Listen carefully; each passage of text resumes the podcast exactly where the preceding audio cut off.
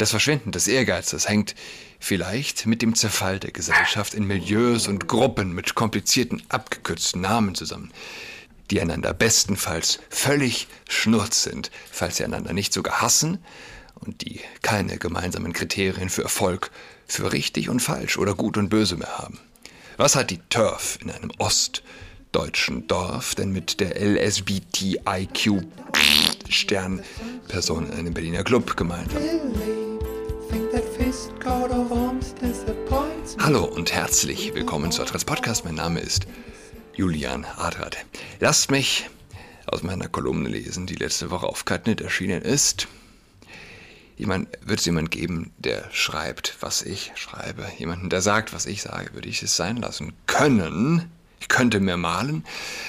Manchmal fragt man sich ja, ne? wozu, warum ist es es wert?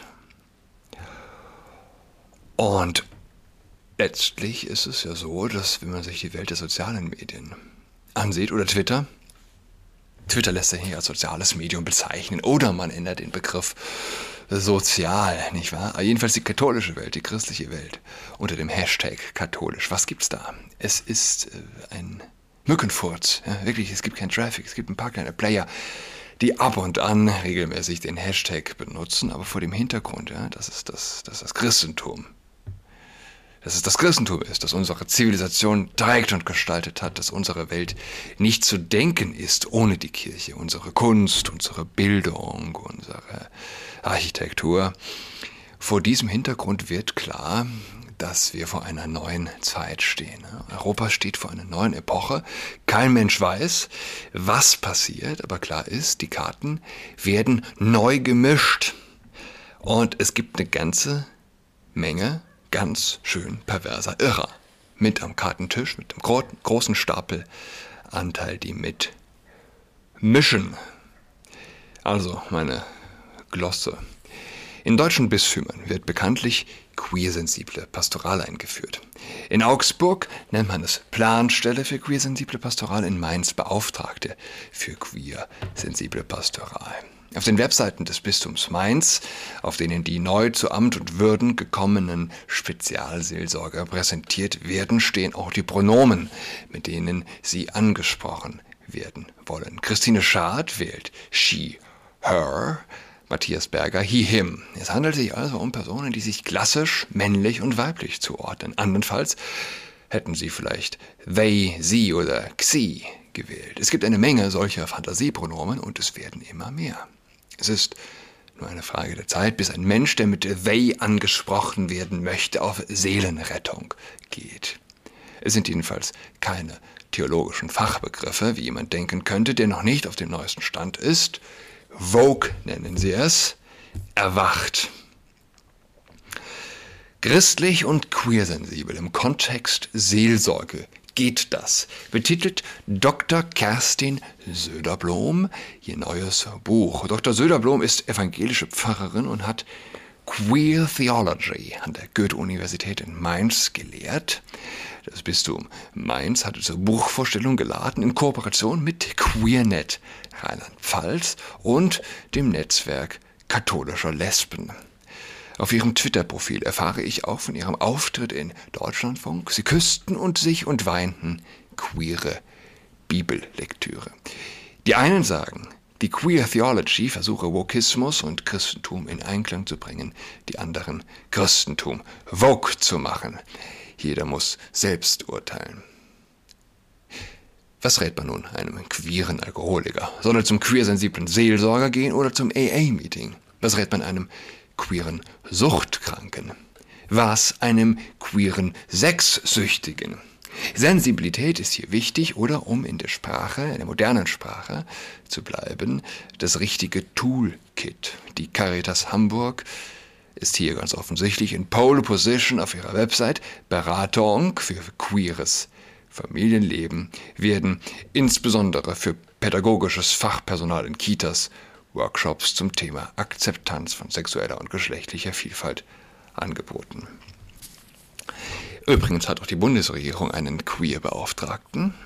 Und äh, by the way, seit gestern wurde in gestern wurde in Berlin das Koalitionspapier vorgestellt. Jeder Bezirk in Berlin wird fortan den Queerbeauftragten kommen. Merke, mit einer CDU an der Spitze, ja, unter einer Regierung CDU geführt. Also übrigens auch, auch die Bundesregierung einen Queerbeauftragten Sven Lehmann, Grüne, parlamentarischer Staatssekretär und Mitglied des Bundestags. Die meisten Menschen in unserem Land wissen nicht, was das ist, ein Queerbeauftragter. Aber was der Kaiser hat, das wollen wir. Auch müssen sich die Bischöfe gesagt haben, Säkularität hin oder her, wenn es darum geht, dass 14-Jährige auch gegen den Willen ihrer Eltern sich einer geschlechtsangleichenden OP unterziehen dürfen, zieht man am selben Strang. Auf Twitter posiert Mark Frings, der Generalsekretär des ZDK, breit lächelnd mit Sven Lehmann unter dem Hashtag Selbstbestimmungsgesetz. Man muss nicht religiös sein, um die Erosion des Gemeinwesens zu bemerken. Harald Martenstein bemerkt in seiner Kolumne vom 4.1.2023 verwundert, dass die Menschen nicht einmal mehr für Geld und Anerkennung bereit sind, nee, einmal für mehr Geld und Anerkennung bereit sind, mehr zu arbeiten. Zitat, dabei verschwinden. Das Verschwinden des Ehrgeizes hängt vielleicht mit dem Zerfall der Gesellschaft in Milieus und Gruppen mit komplizierten, abgekürzten Namen zusammen, die einander bestenfalls völlig schnurz sind, falls sie einander nicht sogar hassen und die keine gemeinsamen Kriterien für Erfolg, für richtig und falsch oder gut und böse mehr haben. Was hat die TURF in einem Ost- deutschen Dorf denn mit der LSBTIQ-Sternperson in einem Berliner Club gemeinsam? Turf ist übrigens Trans-Exclusive Radical Feminist. Falls das jemand noch nicht ganz geläufig ist. Ähm, außer, dass beide Liebe und Nahrung brauchen und aufs Glo müssen. Fest steht, dass ein Schisma für viele noch immer eine abstrakte Bedrohung ist. Wenige sehen die konkrete spirituelle Apartheid, in die wir stolpern. Nicht nach Hautfarbe wird heute geschieden, sondern nach gefühlter geschlechtlicher, sexueller Identität. Dabei droht uns der letzte heilige Grund verloren zu gehen, unser Bedürfnis nach Spiritualität, nach Seelsorge. Denn wenn wir schon nicht mehr einig sind bei den Fragen, was ist Liebe, was ist ein Mann, was eine Frau, was bleibt übrig?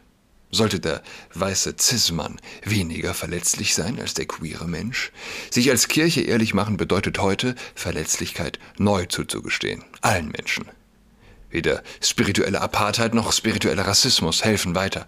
Katholisch muss heißen, Seelsorge ist Seelsorge, weil Seele Seele ist.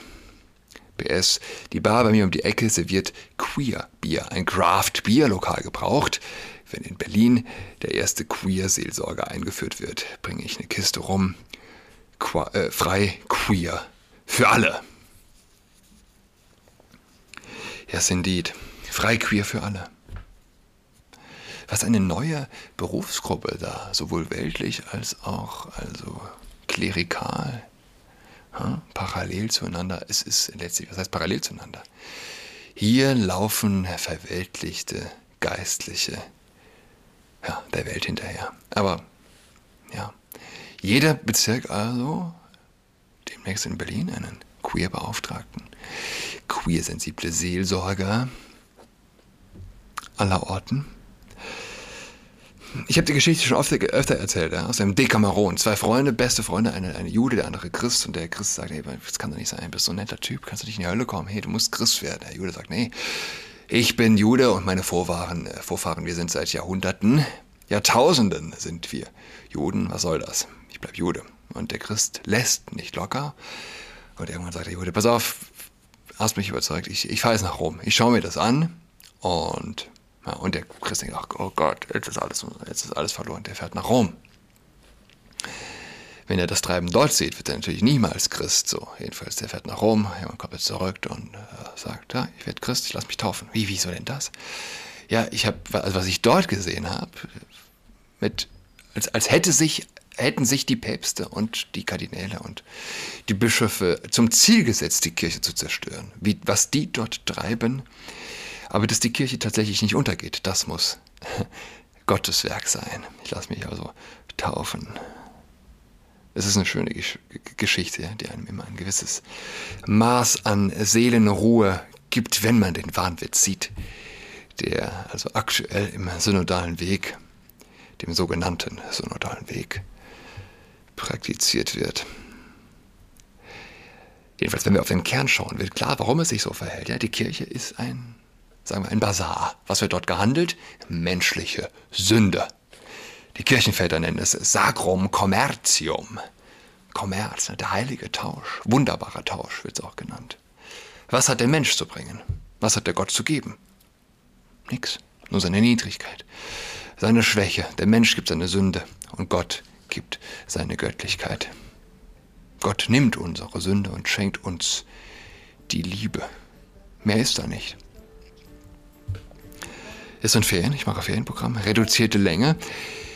Ähm, ich wünsche allen eine gesegnete Karwoche. Bis dahin, goodbye. She's got COVID-19, she's acting all alone. She's tucked and toweling with a socks on.